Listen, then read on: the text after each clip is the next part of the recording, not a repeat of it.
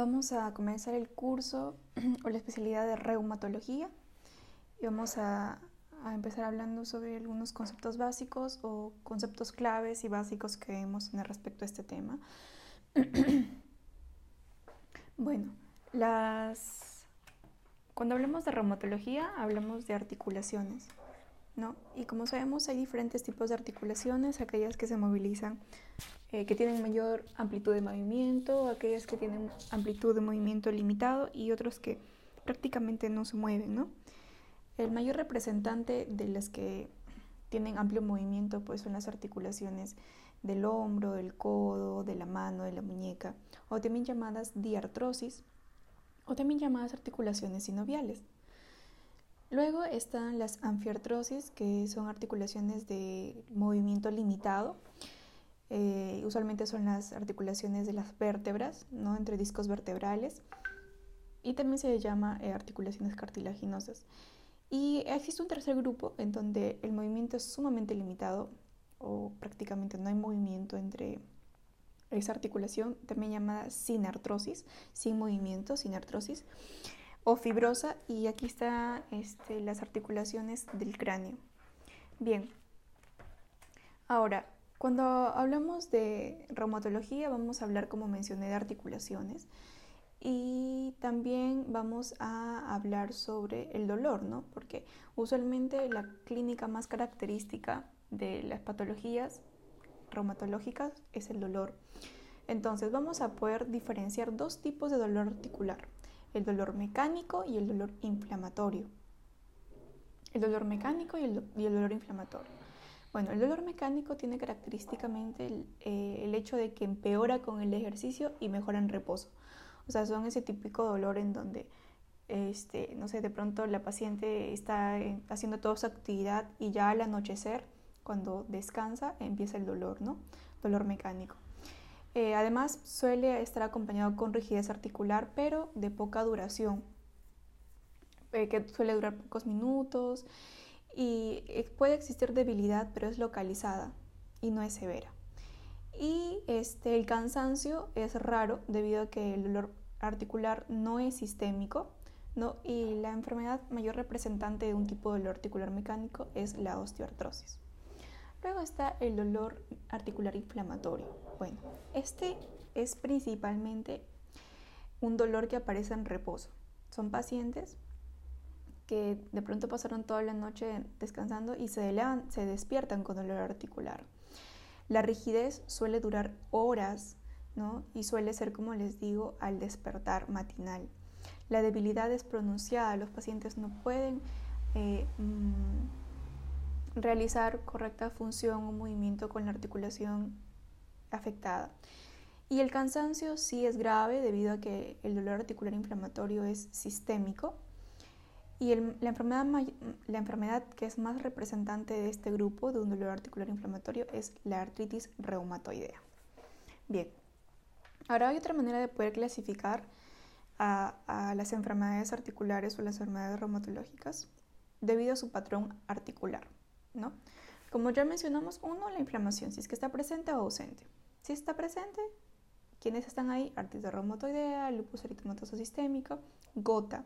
Si está ausente, la osteoarticular, que es un dolor articular mecánico, ¿verdad? Y también se puede dividir según el número de articulaciones comprometidas. De allí que podemos hablar una, una enfermedad monoarticular, oligoarticular y poliarticular. Monoarticular, ¿por qué? Porque compromete a una sola articulación. Oligoarticular porque puede comprometer entre dos a cuatro articulaciones. Y poliarticular cuando compromete a mayor de cinco articulaciones. Ahora, ¿quiénes están en las enfermedades o qué enfermedades cursan con monoartritis o monoarticular? Bueno, está la artritis séptica, ¿no? La artritis séptica y la artritis por cristales, ¿no? por depósito de cristales, ya sea la gota, la pseudogota, ¿no? que la gota es depósito de durato monosódico y la pseudogota depósito de, de pirofosfato cálcico. Solo por mencionar, porque más adelante vamos a dar como que alcances más específicos de cada una de ellas en el desarrollo de la especialidad. Luego están las oligoartritis, eh, oligoartritis porque compromete entre 2 a 4 articulaciones Y también se le llama oligoartritis cero negativas, ¿por qué? Porque tienen el factor reumatoideo negativo. Y bueno, se pueden diferenciar dos, oligoarticulares, oligoartritis negativas agudas o crónicas. Cuando yo voy a llamar aguda o crónica, el punto de corte es seis semanas. Menor a seis semanas llamaré aguda y mayor o igual a seis semanas crónica. ¿Quiénes están en las agudas? Está la artritis reactiva, o también llamada la enfermedad Reiter, ¿no? La artritis enteropática, esta que se asocia a una enfermedad autoinmune del intestino, ya sea enfermedad de Crohn o colitis ulcerosa. Este, eh, ¿Y están, quiénes conforman parte de las oligoartritis seronegativas crónicas? Está la espondilitis anquilosante y la artritis psoriásica, psoriática que viene acompañada por la psoriasis. Y finalmente la poliartritis. Esta es la más frecuente de, los, de todos los patrones, compromete a más de cinco articulaciones y también podemos hablar de poliartritis agudas o crónicas. Agudas, el factor, eh, la fiebre reumática, perdón, hepatitis B, rubiola, crónicas, artritis reumatoidea, lupus eritematoso sistémico, miopatías o enfermedades del tejido conectivo. Y luego están los este, patrones articulares según el grupo de articulaciones.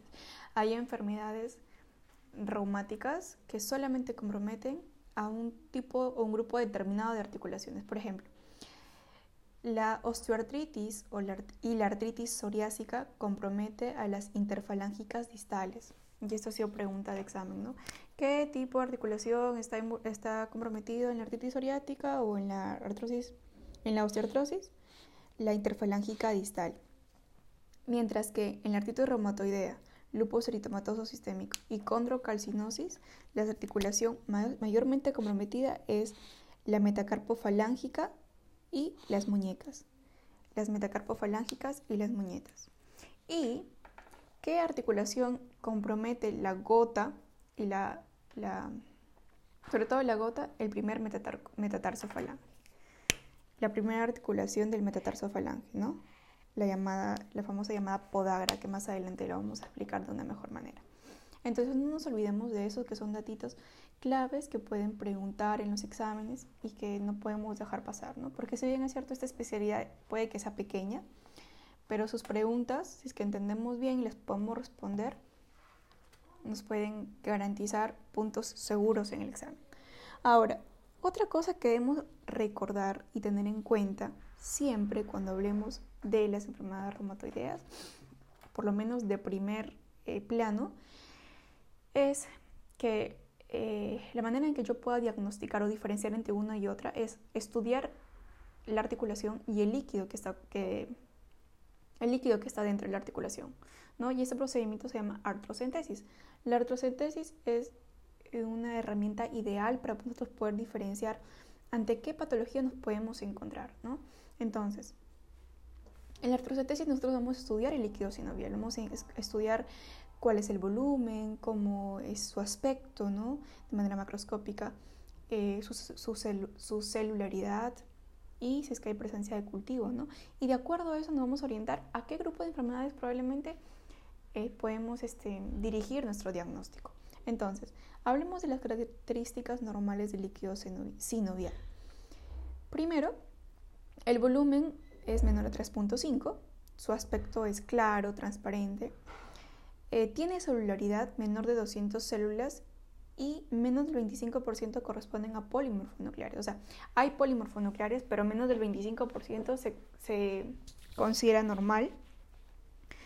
Y su cultivo obviamente es negativo. Esas son las características normales. Luego están las características de un líquido sinovial no inflamatorio Obviamente aquí el volumen ya es mayor a 3.5.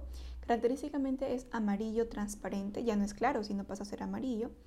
La celularidad aumenta entre 200 a 2000, y, pero el porcentaje de polimorfonucleares sigue siendo bajo, menor al 25%. El cultivo obviamente es negativo. También se le llama este líquido sinovial tipo 1. Luego pasamos al tipo 2, o también llamado inflamatorio, Nuevamente aquí el volumen es mayor a 3.5, ya la característica es amarillo opaco, hay mayor celularidad mayor a 2000 eh, células y ya la proporción de polimorfonucleares, que son las células inflamatorias, van mayor al 50%. El cultivo es negativo. ¿Qué enfermedades podemos encontrar aquí? La mayoría, ¿no? Como las enfermedades por depósito de cristales, eh, lupus eritematoso sistémico, gota, pseudogota, AR. Y luego está el líquido sinovial tipo 3 o séptico, en donde el volumen es mayor a 3.5 y ya la característica de, del líquido es amarillo opaco y hasta puede ser purulento, no netamente purulento, pus. Celularidad, ya hay mayor a, mayor a 20.000 hasta 50.000 células y la proporción de polimorfonucleares debido a que es un líquido séptico mayor del 75% corresponden al polimorfonucleares. Si nosotros le hacemos un cultivo, obviamente va a salir positivo, ¿no? La artritis séptica. Entonces, de esta vamos a hablar también en otro momento. Y finalmente, el, tipo 4 o hemorrágico, en donde el aspecto es, obviamente va a ser hemático, no una hemartrosis, la celularidad puede ser variable, el, cultivo va a ser obviamente negativo. ¿Y qué enfermedades o qué causas puede traer un, un líquido sinovial hemorrágico? Puede ser pues traumático o espontáneo en caso de pacientes que cursen con hemofilia, ya sea hemofilia tipo A o tipo B. Ahora, de manera general, solo por mencionar, hay eh, vamos a conversar del tratamiento que se usa en reumatología. ¿no? Obviamente como el común denominador es el dolor articular, vamos a tratar eh, en primer momento con antiinflamatorios, con AINES, ya sea que pueden ser selectivos y no selectivos. Selectivos, los COXIP, ¿no? Celecoxib y todo eso. Los no selectivos, naproxeno. Luego están los famosos FARMES, aquellos eh, que modulan la respuesta este, inflamatoria, ¿no? que, modifican el factor de necrosis tumoral o, se contraponen a la interleuquina 1, interleuquina 6, interleuquina 8. Igual, aquí vamos a hablar de dos grupos, ¿no? los que son este, específicos y no específicos. ¿no? Los que son no específicos están metotrexate, sulfalacina, hidroxicloroquina, luflonamida. Y los que son este, específicos está la terapia target o biológica, ¿no? Y aquí están los famosos anti-TNF, como Etanercept, Infliximab, Adalimab, Golimab. Están los que este, se contraponen a la interleuquina 1, como la, la, la anakinra, a los que se contraponen a la interleuquina 6, como el tocilizumab, y los que se contraponen a los CD20, como el rituximab. Ahora, hay, un, una manera muy práctica de poder nosotros, debido a que todos estos nombrecitos son raros, cuando nosotros veamos la sílaba li, como infliximab, adalimumab, golimumab, ¿no? La, sílaba li quiere decir que el fármaco es para una enfermedad autoinmune, o es dirigido o fue creado con el propósito de que sea una enfermedad autoinmune, ¿no? Igual que el tocilizumab, ¿no? el que se contrapone a la interleuquina 6. Son para enfermedades autoinmunes. Mientras cuando vemos la sílaba tu, como rituximab, son para enfermedades tumorales, ¿no? Que en un principio fueron creados para enfermedades tumorales, pero que también pueden ser usados para enfermedades autoinmunes o enfermedades reumatológicas. Cuando veamos en un fármaco la sílaba si, es cardiológico y cuando veamos la, la sílaba NO, hueso, ¿no? Una manera práctica que podemos quizás en el momento de la pregunta no nos acordemos y la pregunta sea, no sé, dirigida a una enfermedad este, autoinmune y dentro de las claves, ¿no? En tratamiento nos pidan y observamos una que lleva la, la sílaba LI, por ahí podemos ayudarnos. Luego están los inmunosupresores, ¿no? que como fin los inmunosupresores tienen disminuir los linfocitos, por eso se llaman inmunosupresores. Entonces, están también dos grupos, los, los corticoides a dosis altas como la metilprednisolona y los citotóxicos como la ciatropina y el micofelonato. ¿no? Eso es de manera general.